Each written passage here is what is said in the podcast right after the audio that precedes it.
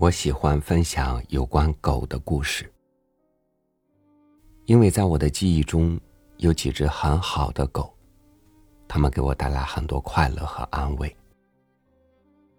我喜欢的是土狗，它可以不必漂亮，但一定会懂得感恩和陪伴。它总是从你这里索取很少，但却力所能及的给你很多很多。与您分享阎连科的文章。一条找不到家的土著狗。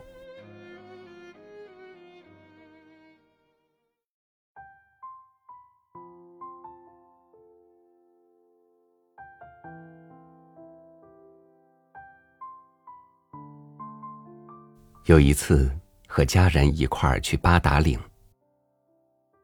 回来到沙河那儿，看到一只狗。在封闭的高速公路上逆行着疯跑和寻找，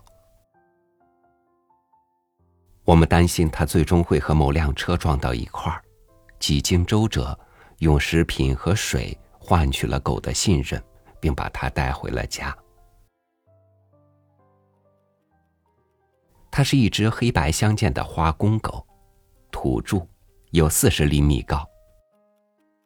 从它的体态。胖瘦和对人的信任来看，可以肯定它不是一只流浪狗。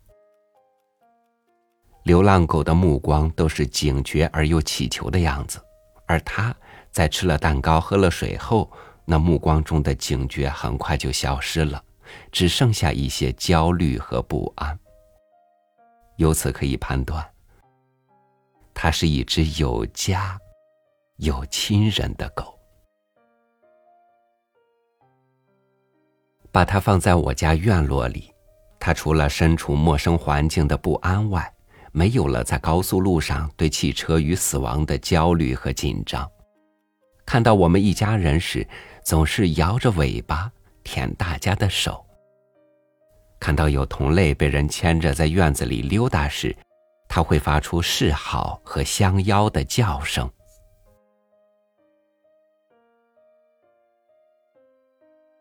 狗对家是有超强记忆能力的。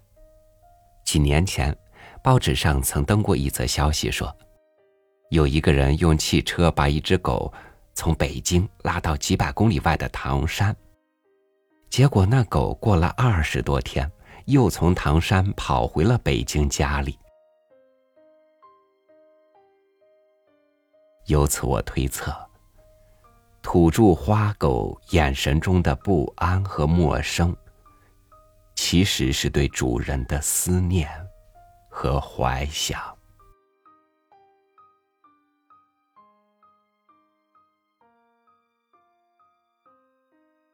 果然，在我的观察中，这只土花狗每天半夜都在喝完半盆水后离开我家，走出院子，不知去哪里。天亮前，他又精疲力竭的回来，卧在我家院里，一脸失落。就这样，半个月后的一天早上，我起床出门，发现他没有如往日那样疲惫的卧在食盆边上，直到中午、晚上，他都没有回来。从那以后。每天早上，一家人无论谁先起床，都要首先开门看一看，院里的那只椿树下是否卧着一只土生土长的大花狗。随着时间的昼走夜来，我们对于花狗的记忆渐渐淡薄了。事情的戏剧性变化是在一个多月后，秋天到来时，有一天下午。我们正在院里摘豆角，忽然听到栅栏外有汪汪的狗叫声。抬起头，看见那只花狗站起来，把它的前爪搭在门上，目光中的热切像寒夜中的两把火。在那狗的身后，是它的主人，一个六十多岁、秃了顶的大型农民。怀里抱着两个巨大的西瓜，累得满脸是汗。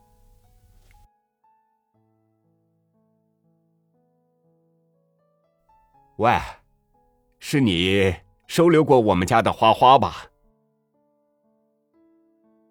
老人大声的问着我，把那两个西瓜放在低矮的栅栏外。老人把这只狗从小养到大，两个月前，狗出门去追一只发情的野狗，追着追着就跑丢了。半个月后。有天早上一起床，门一开，他却又突然回来了。老人今天到世界公园这边卖西瓜，卖着卖着，就见花狗不停的要往这个院子里跑，跑到院子门口，重又回到他的瓜车旁。回到瓜车旁，又心神不宁的朝着院子跑。有几次。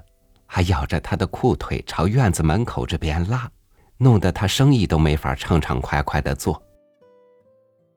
最后，他忽然想起他失踪半个月的事，估摸这院里有人曾在那半个月里收留过他，就跟着花狗到了我家。花狗和它的主人离开我家时，夕阳西下。院子里一片通红，温暖的光。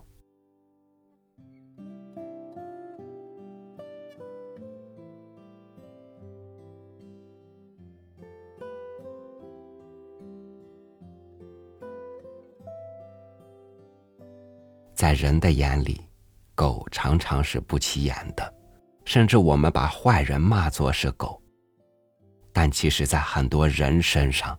我们也常常看到一些不如狗的地方。感谢您收听我的分享，祝您晚安，明天见。